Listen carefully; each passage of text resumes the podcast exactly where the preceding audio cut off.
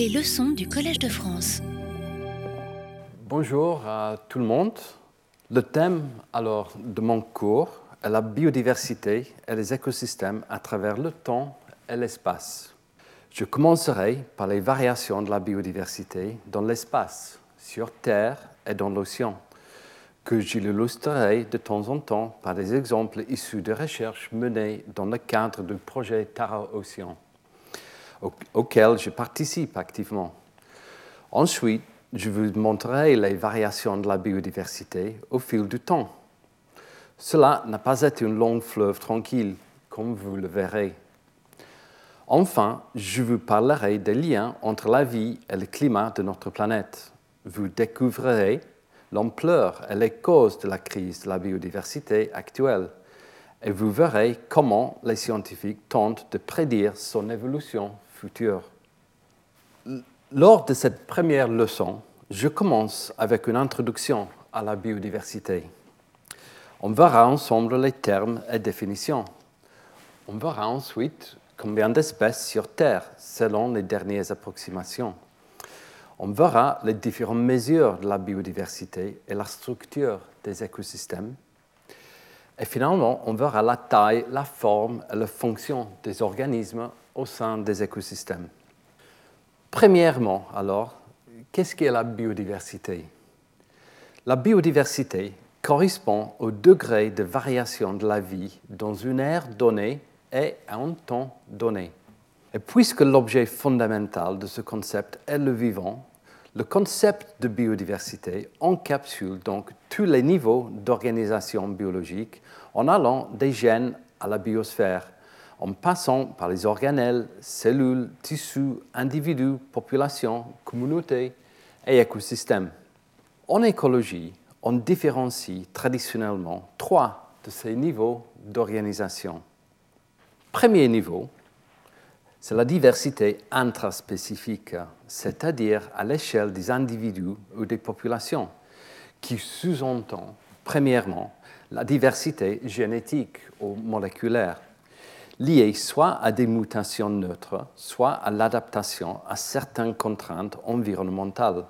Et deuxièmement, la, diversité phénotypique qui inclut tout caractère observable de l'organisme, que ce soit des caractères morphologiques ou par exemple comportementaux, par exemple les champs. Ces variations phénotypiques peuvent découler de la base génétique des organismes c'est-à-dire en conséquence des mutations au sein du génome. Ici, vous avez un exemple avec la coccinelle arlequin, qui peuvent arborer plus de 200 formes de coloration différentes.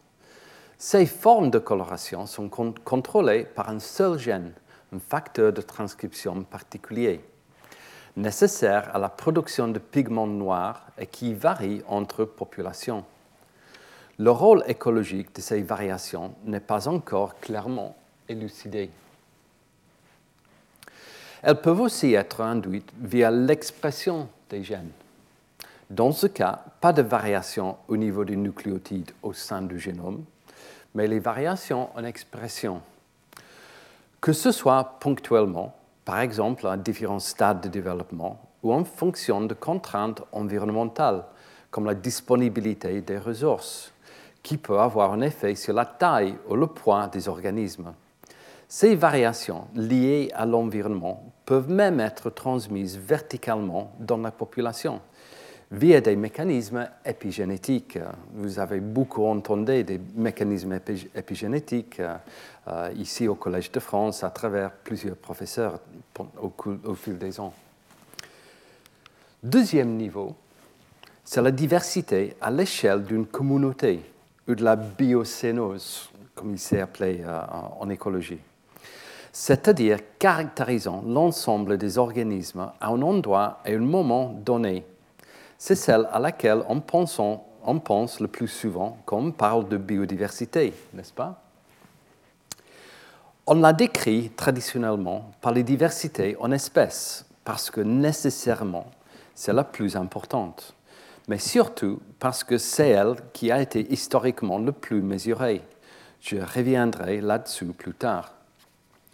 Dans certains cas, on peut parfois la décrire au niveau du genre ou de la famille, par exemple, quand les critères morphologiques ne sont pas suffisants pour facilement distinguer les espèces, comme par exemple chez les arthropodes ou encore pire chez les micro-organismes. Et le troisième niveau qui est important en écologie, c'est le niveau des écosystèmes, c'est-à-dire la variation des écosystèmes d'une région donnée ou sur l'ensemble du globe. On l'appelle aussi diversité écologique.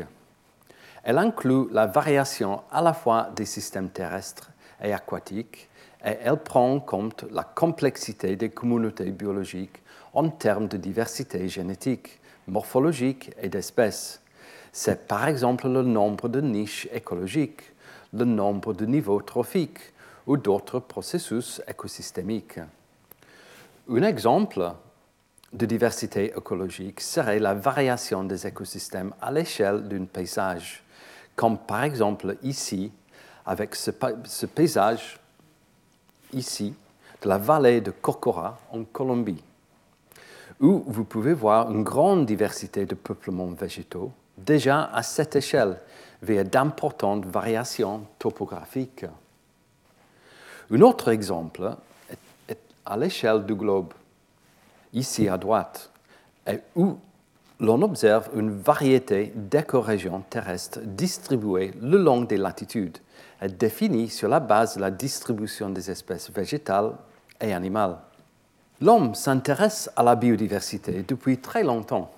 Dès l'Antiquité, Aristote décrit dans son Histoire des animaux plus de 500 espèces, marines en particulier. Puis, via les grandes expéditions naturalistes des 18e et 19e siècles, et avec les travaux de Linné ou Humboldt, par exemple, on va voir cela dans quelques semaines. Mais plus de 20 siècles depuis l'Antiquité ont été nécessaires pour forger le concept de biodiversité.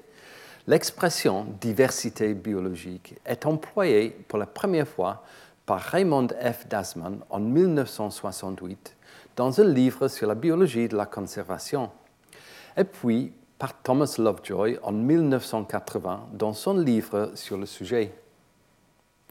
La paternité de sa contraction biodiversité est attribuée au journaliste Walter G. Rosen qui l'emploie à l'occasion de la tenue du National Forum on Biodiversity en 1986. Le terme est ensuite repris par Edward O. Wilson en 1988 comme titre de l'ouvrage publié à l'issue de ce colloque. Donc, à travers ces définitions, qu'on peut schématiser de la façon suivante, vous voyez bien qu'il y a une dualité dans la définition de la biodiversité. D'une part, c'est une propriété quantifiable des écosystèmes. Et c'est un peu ce que nous allons voir aujourd'hui et la semaine prochaine. Et d'autre part, c'est une ressource précieuse pour la croissance et le bien-être des sociétés humaines, par le biais de son rôle dans le fonctionnement des écosystèmes. On abordera ça aussi dans les prochaines semaines. On parle alors d'un service écologique ou service écosystémique c'est-à-dire la suite de bénéfices que les écosystèmes apportent à l'humanité. Parmi ces services, on distingue quatre types différents, montrés ici à droite. Les services d'approvisionnement, comme par exemple la production de nourriture, d'eau potable ou d'autres ressources utilisées à des fins industrielles, comme la fibre, le pétrole ou les ressources génétiques. On considère aussi les services de régulation. Le fonctionnement des écosystèmes régule le climat et la qualité de l'air et de l'eau. Il permet la séquestration et le stockage de carbone dans les sols ou dans les fonds des océans, par exemple. Un service particulièrement important dans le contexte actuel de réchauffement climatique. La biodiversité permet aussi de modérer les événements naturels extrêmes, comme les crues, tempêtes également la sécheresse. Pour les sols, la biodiversité permet de prévenir son érosion et maintenir sa fertilité, etc. Les services de la biodiversité ont aussi une dimension culturelle. Par exemple, la possibilité, de faire des activités récréationnelles positives pour la santé physique et psychique, comme la randonnée, le sport à l'extérieur. Elle a un rôle dans le tourisme. Elle sert d'inspiration pour l'art, d'élément pédagogique. Et également, la nature est un élément important dans la plupart des religions, dans certaines connaissances traditionnelles, etc. Enfin, les derniers types de services sont ce qu'on appelle des services du support, comme la production primaire, c'est-à-dire la photosynthèse, approvisionnement des habitats. Ce sont des services qui sont nécessaires au maintien de la biodiversité à tous ces niveaux d'organisation, génétique, taxonomique, etc. Alors, si on considère maintenant des définitions plus formelles de la biodiversité, on, en a en fait plusieurs, mais qui sous-tendent la même idée. Je cite quatre, euh, car les définitions de la biodiversité est un sujet hautement débattu, soit dans la société euh, sens large et aussi euh, dans le monde scientifique. Donc, la première définition que je cite, c'est celle donnée par la Convention des Nations Unies sur la diversité biologique, euh, fait en 1992. Et je le cite, la biodiversité est la variabilité des organismes vivants de toute origine, y compris dans les écosystèmes terrestres, marins et autres écosystèmes aquatiques, et les communautés écologiques dont ils font partie. Cela comprend la diversité au sein des espèces, et entre espèces ainsi que celle des écosystèmes. Voilà une première définition. Deuxième définition, selon l'encyclopédie de la biodiversité, la biodiversité est le terme donné à la variété de la vie sur Terre. Il s'agit de la variété au sein de toutes les espèces de plantes, d'animaux et de micro-organismes, et entre elles ainsi que des écosystèmes au sein desquels elles vivent et interagissent. La biodiversité comprend les millions d'espèces différentes qui vivent sur notre planète, ainsi que les différences génétiques au sein des espèces. Elle fait également référence à la multitude d'écosystèmes différents dans lesquels les espèces forment des communautés uniques en interaction les unes avec les autres et avec l'air, l'eau et le sol. Et une troisième définition du Millennium Ecosystem Assessment de 2005, la biodiversité sous-tend tous les processus des écosystèmes, les processus écologiques qui interagissent avec l'atmosphère, la géosphère et l'hydrosphère, déterminent l'environnement dont dépendent les organismes, y compris les personnes. Les avantages directs tels que les cultures vivrières, l'eau propre, l'air pur et les plaisirs esthétiques dépendent tous de la biodiversité, tout comme la persistance, la stabilité et la productivité des systèmes naturels. Et enfin, une quatrième, celle de, de Louis Sien, 2014. La biodiversité est le fondement de la vie sur Terre. Elle est cruciale pour le fonctionnement des écosystèmes qui nous fournissent des produits et des services sans lesquels nous ne pourrions pas vivre oxygène, nourriture, eau douce, sol fertile, médicaments, abris, protection contre les tempêtes et les inondations, climat stable et loisirs.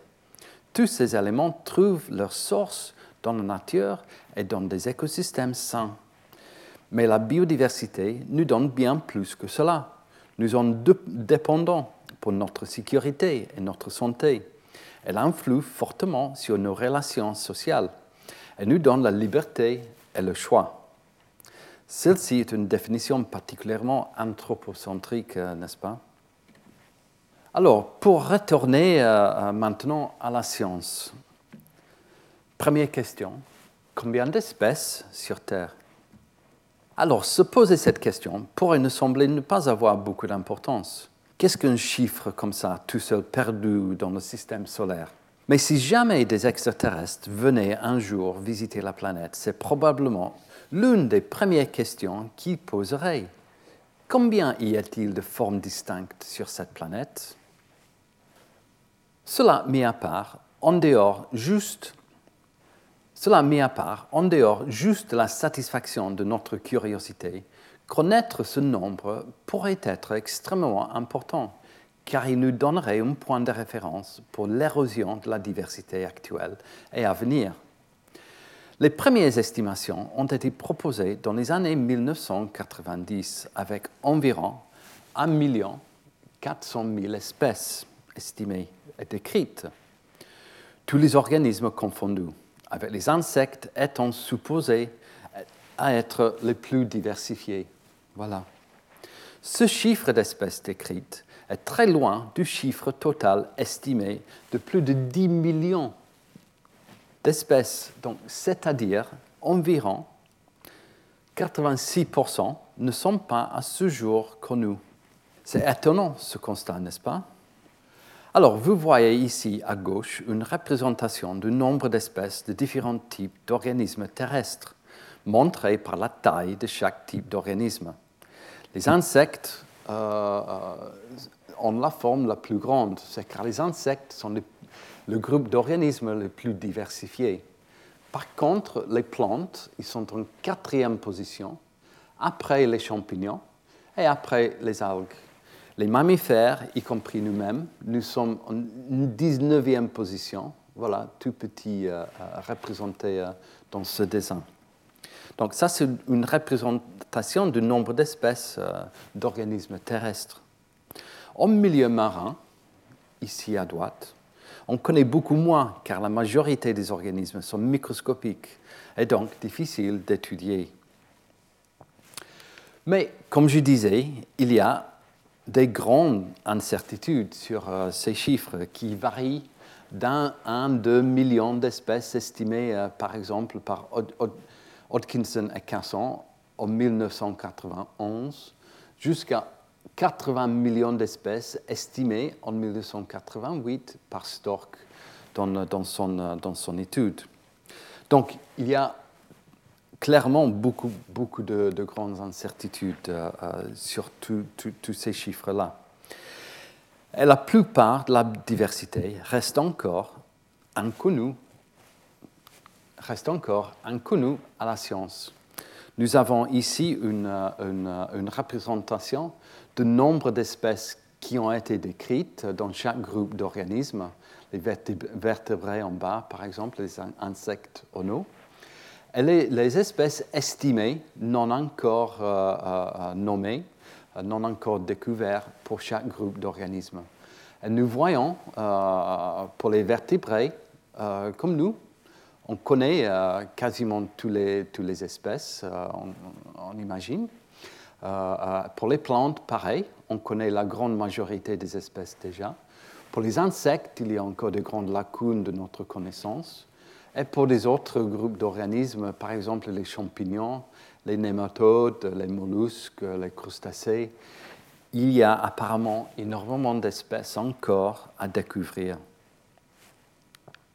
Et la situation, c'est encore pire euh, pour ce qui concerne la partie invisible, les, organismes unicellulaires, euh, notamment les bactéries et les archées, donc les prokaryotes et également pour les micro-eucaryotes euh, qui sont typiquement unicellulaires. Euh, nous, voyons ici euh, un arbre phylogénétique de la vie qui, qui comprenne les bactéries, les archées et les différents types d'eucaryotes. Et la situation, c'est particulièrement sérieux pour les, pour les protistes, les organismes donc unicellulaires eucaryotes, qui représente de l'ordre de 99% des eucaryotes sur Terre, mais pour lesquels on connaît euh, autour de 40 millions d'espèces cataloguées, décrites jusqu'à ce jour. Et on estime, par contre qu'il y a entre 100 000 et 1 million d'espèces euh, sur Terre des protistes. Donc, voilà encore beaucoup de travail à faire pour, euh, pour compléter notre recensement de, des protistes sur Terre. Également pour les bactéries, pour les archées, euh, donc pour les prokaryotes, euh, on a ce jour de l'ordre de, de 11 000 espèces cultivées dans les laboratoires. On a de l'ordre de 10 000 espèces qui ont été séquencées, leur génome entièrement. Mais on estime par contre qu'il reste euh, en total de l'ordre de 10 puissance 12 espèces de bactéries et archées sur Terre. Donc, encore une fois, il y a énormément de travail à faire. Euh, certains manips euh, nous aident à découvrir les nouvelles espèces de bactéries et des archées à travers le séquençage de cellules uniques prélevées de différents environnements euh, euh, partout dans le monde. Donc, avec, avec euh, cette approche, c'est possible de séquencer le génome entier d'une bactérie sans même l'avoir en culture, sans même savoir rien sur son métabolisme.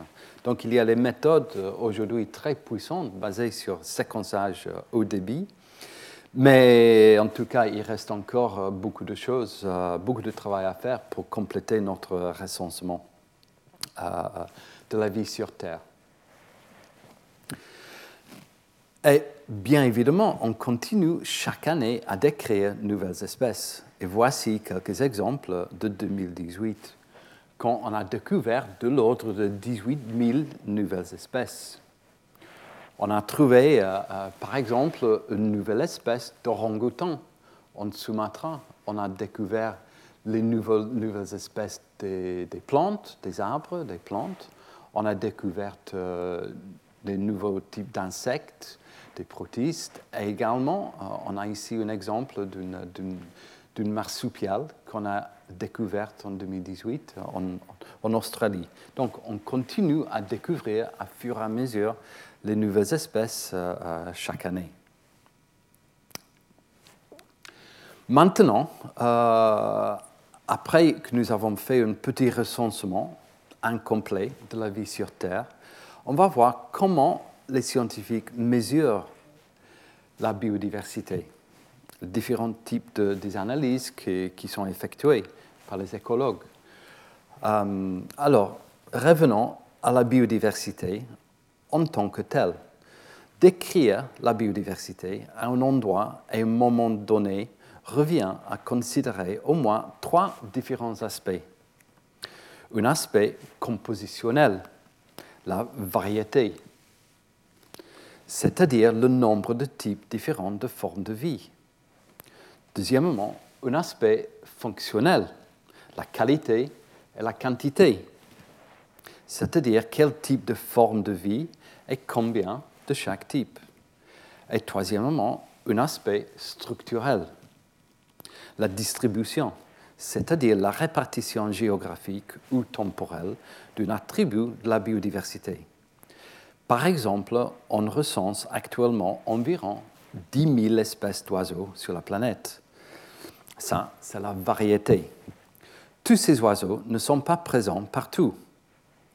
La qualité et la quantité sont donc variables. Même si leur capacité de dispersion est grande, on dénote huit grandes routes de migration dans des zones géographiques restreintes. Ça implique deux choses. Les densités de population d'oiseaux locales varient dans le temps. Et surtout, dont les oiseaux ne, ne sont donc pas distribués partout et avec les mêmes densités de population c'est un indicateur fonctionnel de la diversité aviaire. Ces flux migratoires, avec d'autres processus, font que la diversité locale des oiseaux n'est pas distribuée de façon uniforme sur le globe. Vous avez des zones riches, typiquement tropicales et subtropicales, et particulièrement dans les néotropiques, et des zones pauvres dans les endroits les plus extrêmes. Ces trois indicateurs compositionnels, fonctionnels et structurelle renseigne sur la biodiversité aviaire à l'échelle globale. Et ces trois aspects reflètent les, propriétés de la biodiversité sur l'ensemble des niveaux d'organisation biologique. La variété reflète les caractéristiques compositionnelles de la diversité de gènes, de populations, d'espèces, d'écosystèmes ou de paysages. La qualité et la quantité reflètent des processus écologiques qui varient dans le temps. Vous avez donc des processus génétiques, des promesses démographiques et d'histoire de vie à l'échelle des communautés. vous avez des interactions biotiques, des processus écosystémiques, mais aussi des processus à l'échelle des paysages, via par exemple des migrations entre habitats, des perturbations naturelles ou anthropiques. Enfin, l'aspect structurel, l'aspect structurel de la biodiversité est une propriété émergente des aspects compositionnels et fonctionnels. Il correspond ici à la distribution spatiale ou temporelle des gènes, des populations, des communautés et des paysages. Alors, décrire la biodiversité, sa distribution dans l'espace ou le temps, ne peut pas se faire sans définir des unités. En écologie, les deux unités traditionnellement utilisées pour décrire la biodiversité sont le nombre d'espèces dans une communauté donnée et le nombre d'individus appartenant à chaque espèce. On s'intéresse donc à des aspects compositionnels et fonctionnels de la biodiversité. Alors, maintenant, vous imaginez que caractériser tous les organismes d'une communauté donnée requiert de grandes compétences naturalistes pour chaque groupe d'organismes. Dans les faits, il est souvent impossible de rassembler ces compétences et il en, caractérise donc souvent la diversité locale d'un seul grand clade ou groupe d'organismes dont on a l'expertise. Par exemple, les écologues aquatiques s'intéressent souvent aux macro-invertébrés. Les écologues forestiers s'intéressent plus souvent aux arbres. Sur cette base, en partant du principe qu'on définit ici l'espèce par un morphotype, petit exercice simple pour vous. Lequel de ces deux sites est le plus diversifié? En fait, c'est un exemple trivial ici. On sait que les, forêts tropicales contiennent typiquement au moins une centaine d'espèces d'arbres à l'hectare, contre une dizaine seulement dans les meilleurs des cas dans les forêts tempérées ou boréales, comme celle-là. Mais maintenant, un peu plus compliqué. Lequel de ces sites est le plus diversifié? Au début, on peut penser que c'est le site A, parce qu'il contient trois espèces alors que le site B en contient deux. Mais en y repensant, on peut aussi dire que le site B est en fait plus diversifié, dans le sens qu'il y a moins de chances dans ce site de tomber deux fois sur la même espèce si on choisissait des individus au hasard. Cet exemple illustre qu'on peut en fait difficilement décrire la biodiversité avec un simple nombre, parce que c'est un concept multifacette. Comme le notait déjà Evelyn Pielou, une écologue canadienne qui a largement contribué au fondement de l'écologie mathématique et la modélisation des systèmes naturels, un indice de diversité pour une communauté est au mieux une seule statistique descriptive, l'une des nombreuses qui sont nécessaires pour résumer ces caractéristiques, et donc en soi pas très informative. De fait, les écologues utilisent souvent en parallèle plusieurs indices de diversité. Le premier est la richesse spécifique, le nombre d'espèces dans la communauté. Le second est l'équitabilité des espèces, c'est-à-dire le degré d'égalité des espèces en termes d'abondance. En anglais, c'est l'evenness. Et on considère traditionnellement aussi un troisième indice, la diversité spécifique, qui est en fait une mesure composite de la richesse et de l'équitabilité. Les indices de diversité Shannon et Simpson sont les plus utilisés euh, euh, en diversité spécifique, qu'on verra pendant, pendant mon cours. Une autre façon de décrire une communauté, c'est de regarder la forme de la distribution des abondances des espèces. Ici encore, on ne s'intéresse qu'à un clade ou à un, groupe d'organismes particuliers dans un endroit donné et à un temps donné. Prenons par exemple l'île de Barro Colorado au Panama. Sur cette île, des chercheurs ont mis en place une parcelle de 50 hectares qui est suivi depuis plus d'un siècle. Tous les arbres de plus de, plus de 10 cm de, diamètre à hauteur de poitrine sont répertoriés et identifiés au niveau de l'espèce. On sait donc que cette parcelle contient 225 espèces d'arbres et plus de 20 000 individus. La distribution des abondances des espèces d'arbres dans cette forêt est très asymétrique, comme vous voyez ici. Traditionnellement, on, représente cette distribution avec une échelle logarithmique de base 2 en x, long ici. Mais vous avez une, une en eau qui montre la densité des abondances relatives brutes. Clairement, on a beaucoup d'espèces rares qui sont ici et très peu d'espèces abondantes qui sont là. En bleu, vous avez la modélisation de cette distribution par une loi log normale, ici, qui correspond bien aux valeurs observées. En fait, c'est une propriété assez commune. Beaucoup de communautés, que ce soit de plantes, d'insectes ou d'animaux, ont une distribution des abondances d'espèces qui s'approche d'une loi log normale. On ignore vraiment pourquoi. La distribution des espèces d'une communauté n'est pas seulement utile pour décrire des communautés, elle est aussi utile pour faire des estimations à plus grande échelle sur la richesse et le nombre d'individus d'une région qui ne peut pas être totalement étudiée. C'est typiquement ce qui a fait Hans Tersteger en se reposant sur un réseau de plus d'un millier de parcelles distribuées dans le bassin amazonien au Brésil à travers le projet ATDN, Amazon Tree Diversity Network. Dans ces parcelles, il y a un total de presque 5000 espèces, correspondant à plus de 600 000 arbres en total. La distribution des abondances des espèces peut aussi se représenter via ce qu'on appelle des courbes de rang abondance, comme, comme montré ici. L'abondance relative de chaque espèce est représentée en fonction du rang de l'espèce, des plus abondantes ici aux plus rares jusqu'à là. Elle est utile pour comparer des communautés. La courbe de rang abondance, à partir de ces observations que vous avez représentées ici, a une forme logarithmique, ce qui a permis d'extrapoler jusqu'à là, qui a permis d'extrapoler cette courbe et de faire plusieurs estimations. Le nombre d'espèces totales, celles échantillonnées et non échantillonnées, à l'échelle du bassin amazonien, entier, est estimé à 16 000, correspondant à 100 milliards d'arbres en total. Voici l'utilité de la modélisation en écologie. Euh, Autrement, c'est difficile à compter euh, tous ces milliards d'arbres, bien évidemment.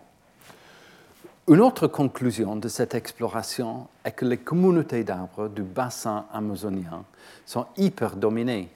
Seulement 227 espèces représentées là comptabilisent la moitié de tous les arbres de l'Amazonie. Et enfin, ce travail montre que plus de 62% plus de 62% des espèces ont nombre d'individus inférieur à 1 million et 6 000 en dessous de 1000. Okay? Ces deux aspects-là.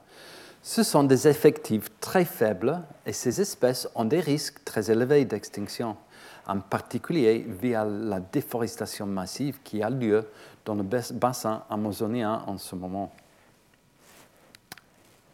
On peut enfin utiliser la distribution des abondances d'espèces pour comparer des communautés.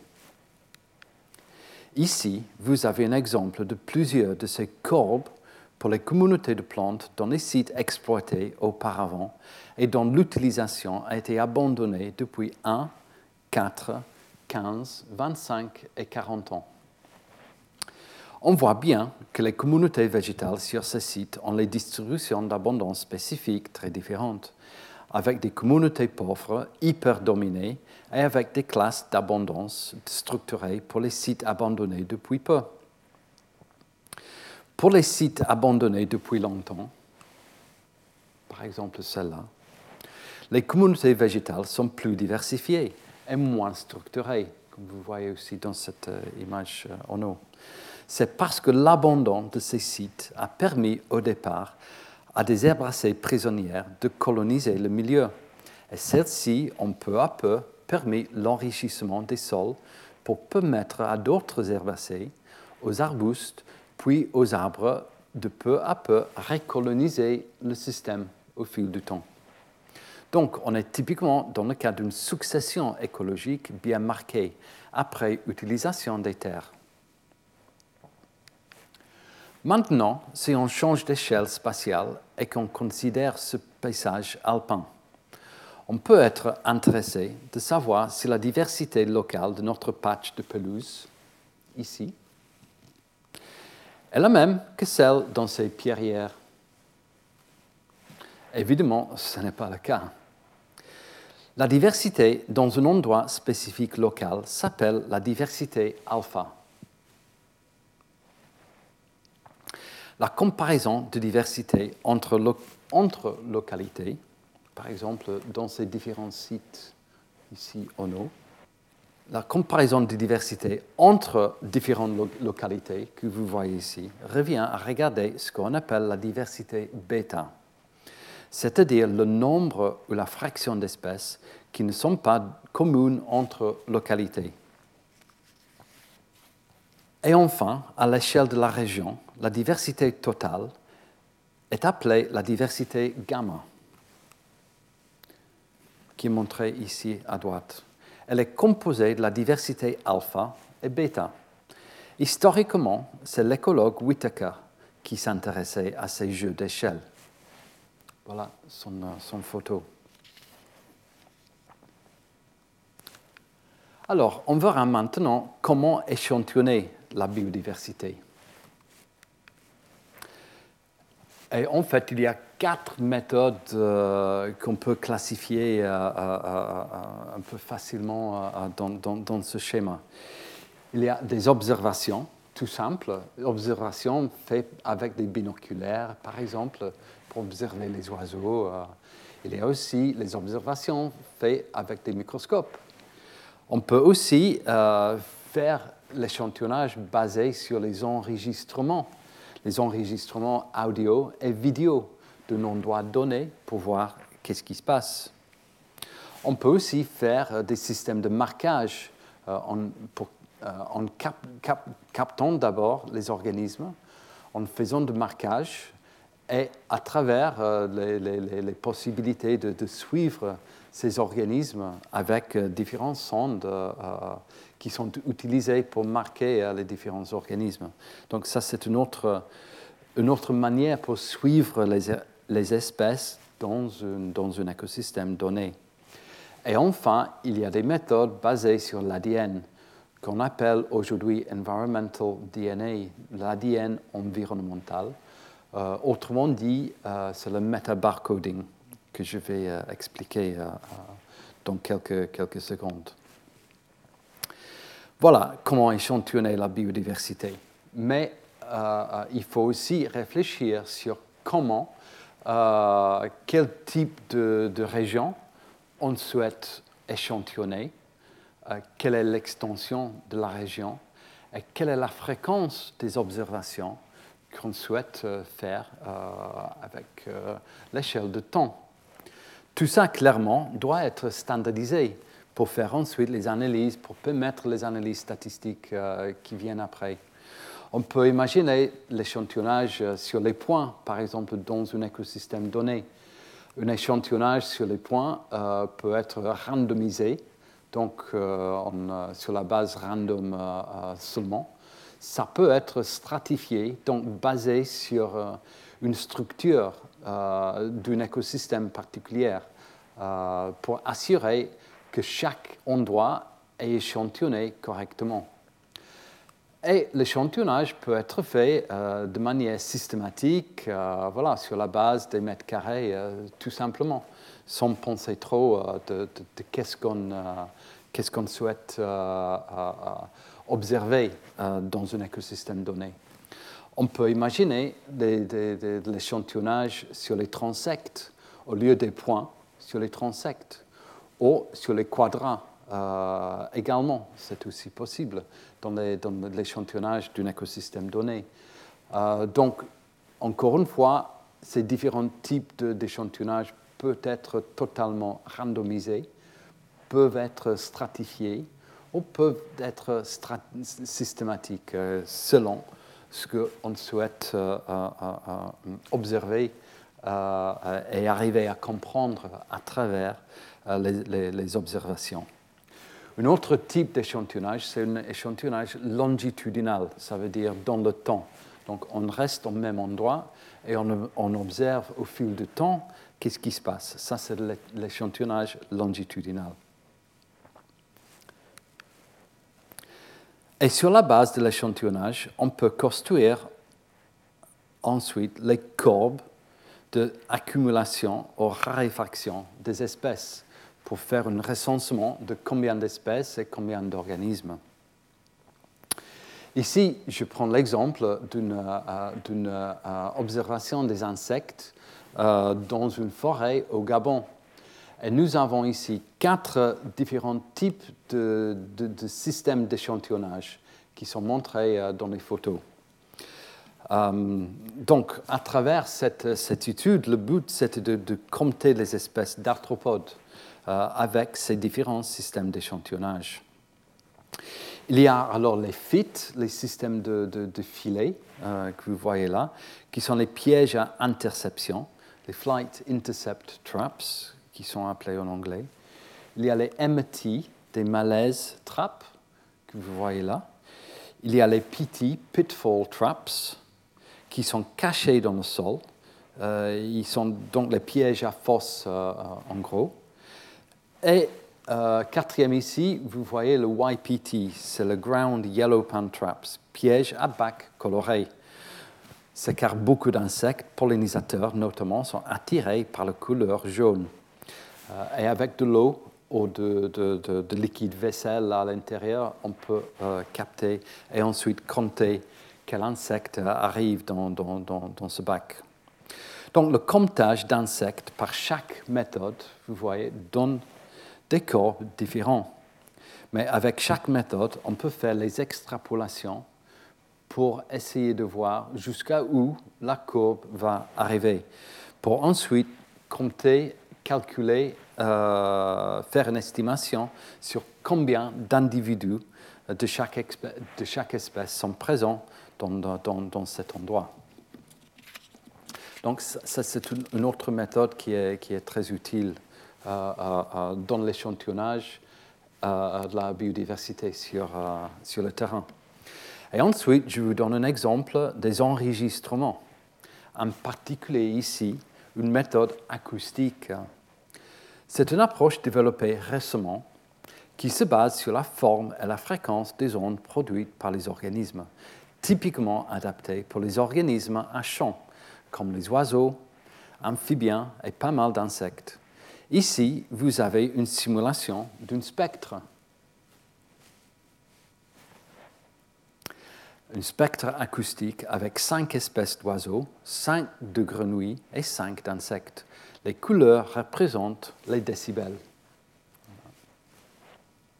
Il est possible de calculer l'entropie de ces spectres, typiquement avec un indice de diversité, Shannon dans cet exemple.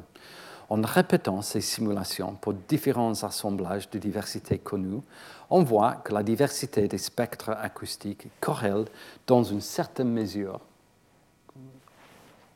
avec la diversité en espèces. On voit ça ici et également là. Donc c'est une méthode finalement très, utile pour mesurer euh, euh, également euh, la, biodiversité à travers l'acoustique, à travers le son. Et enfin, les méthodes basées sur l'ADN. Euh, je ne vais pas trop entrer en détail car on fait ça euh, dans le cadre du projet Tara Océan. Euh, et je vais parler beaucoup plus en détail dans une, de mes leçons dans les semaines à, venir. Alors, les méthodes basées sur l'ADN, ils sont déployées particulièrement sur les microbes. Il s'agit d'une méthode de metabarcoding qui ont objectif de mesurer la diversité de séquences d'un gène marqueur hautement conservé et dans lequel la diversité nucléotidique donne une mesure de la diversité des espèces. Cet exemple montre le niveau de la diversité alpha pour différentes parties du corps. Donc, il s'agit ici du microbiome, humain. Le microbiote oral est souvent le plus diversifié, avec également le microbiote intestinal, qu'on voit ici. L'urogénital est par contre plus faible.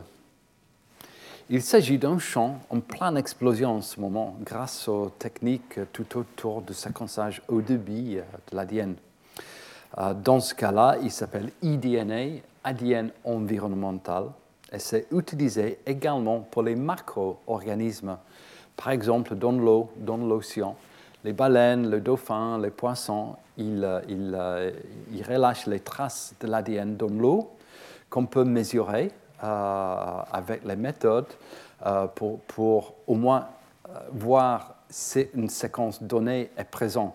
C'est encore difficile de quantifier l'ADN, mais on peut au moins de manière qualitative déterminer s'il y a une baleine, s'il y a des dauphins dans, dans, le quartier, par exemple, d'une parcelle d'eau particulière dans, l'océan.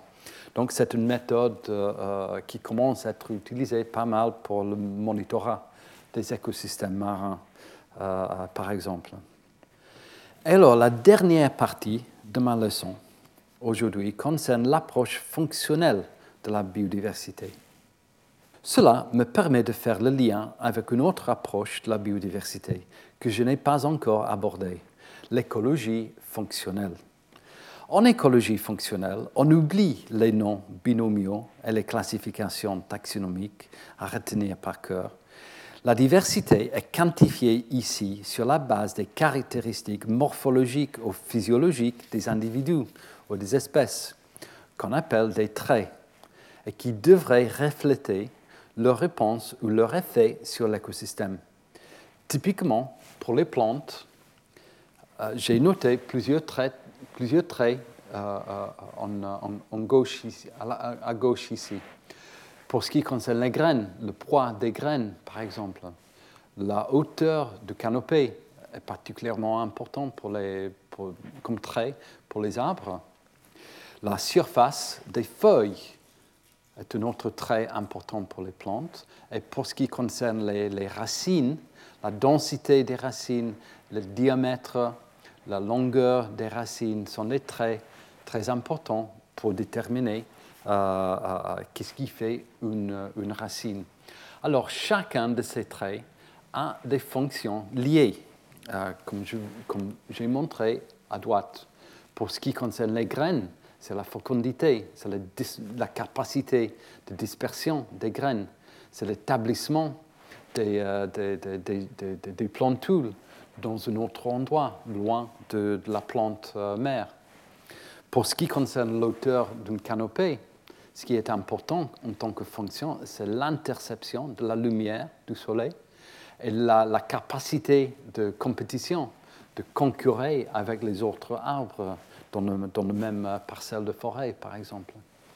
Pour ce qui concerne les feuilles, les fonctions euh, très importantes, c'est euh, le CO2 qui est capté, qui est euh, euh, euh, prélevé depuis l'atmosphère par les feuilles, et également l'eau qui entre dans les feuilles, qui est un autre élément, bien évidemment, très important pour la survie de la plante et pour la photosynthèse en particulier. Également, pour ce qui concerne les feuilles, la surface des feuilles, leur capacité de se décomposer une fois relâchées par la plante dans le sol, euh, leur capacité d'être décomposée par les microbes, par exemple, est déterminée par euh, euh, la surface de la feuille sur, la plante. Et pour ce qui concerne les traits basés sur la racine, ce qui est important en tant que fonction, c'est l'absorption, par exemple, des nutriments et les flux de carbone depuis, la plante vers, vers le sol, par exemple. Alors, pourquoi est-ce important? C'est car cela concerne la durabilité des écosystèmes. L'équilibre d'un écosystème terrestre classique est dépendant des organismes en interaction qui brassent des quantités phénoménales de matière et d'énergie, illustrées ici par des flèches. Les flèches pour l'eau, les flèches pour CO2, les flèches pour euh, l'azote, par exemple, en, vert. Les producteurs primaires, montrés au centre, via la photosynthèse, alimentent l'ensemble des réseaux alimentaires, que ce soit les animaux dans le compartiment aérien ou le fauna dans le sol. Et les micro-organismes également, les micro-organismes hétérotrophes dans le système souterrain, qui, par le biais de leur activité, relâchent du dioxyde de carbone dans l'atmosphère par, par euh, respiration.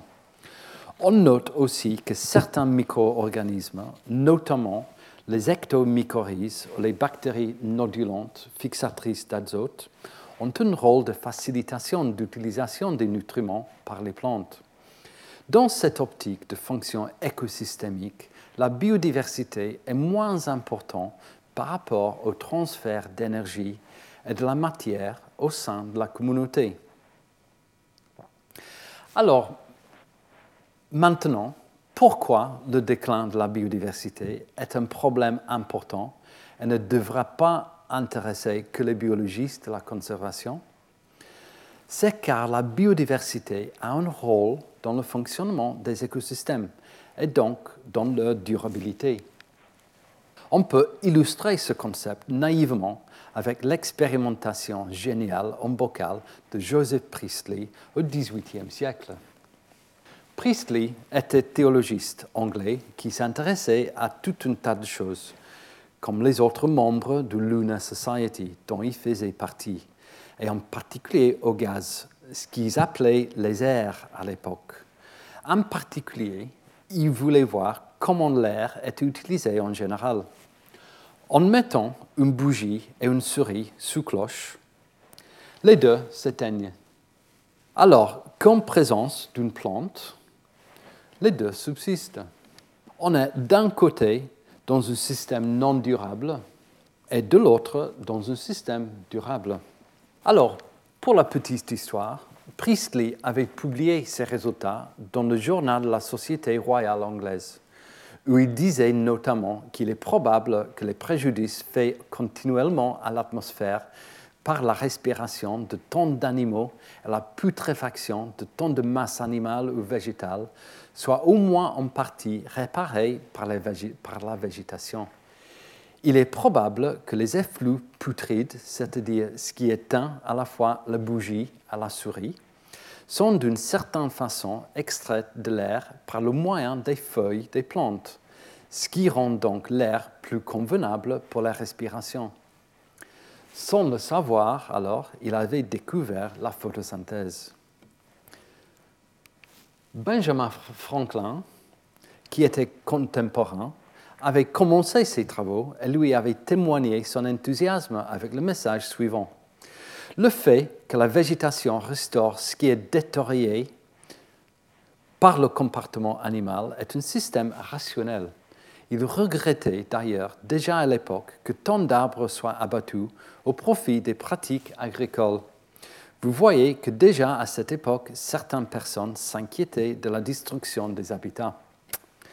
Évidemment, ce principe ne fait toujours pas consent, et certains prennent toujours, trois siècles plus tard, l'exploitation des ressources et gains associés au détriment de la durabilité des écosystèmes. Maintenant, si on retourne ça par rapport aux questions qu'on se pose sur les effets du déclin de la biodiversité, sur la durabilité des écosystèmes, on se retrouve au final avec deux perspectives. Une perspective, la biodiversité en tant que telle, avec plantes et souris, celle-là, et une perspective écosystémique ou biogéochimique que j'ai montré à la fin de, ma présentation aujourd'hui. Et tout cela, c'est tout le point de la recherche sur la biodiversité et le fonctionnement des écosystèmes, qu'on dénote souvent BEF dans la littérature, Biodiversity and Ecosystem Functioning Research. On a vu que les organismes brassent des quantités phénoménales de matière et d'énergie. Mais est-ce que la biodiversité en tant que telle, et ce à différents niveaux trophiques, est liée au fonctionnement des écosystèmes, que ce soit concernant sa productivité, sa capacité à stocker ou recycler des éléments, et comment cet ensemble répond à des changements des conditions abiotiques en général, que ce soit des changements ponctuels, par exemple une perturbation à court ou à long terme. On verra ça dans la deuxième leçon la semaine prochaine. Je voulais finalement euh, euh, remercier euh, Lucie Zinger de, l'École normale supérieure qui m'a énormément aidé à mettre ensemble cette, première leçon. Et j'ai pris également plusieurs éléments de, ce livre sur l'écologie fait par Begon, Harper et Townsend que je vous, que je vous recommande si vous êtes intéressé à savoir plus sur ce que j'ai raconté aujourd'hui. Bien sûr, si vous avez des questions, si vous n'êtes pas dans la salle, si vous avez des questions, je vous prie de, me les envoyer. Je vais essayer de répondre voilà, dans les jours à venir. Alors merci euh, de votre écoute et à la semaine prochaine. Au revoir. Retrouvez tous les contenus du Collège de France sur www.colège-2-france.fr.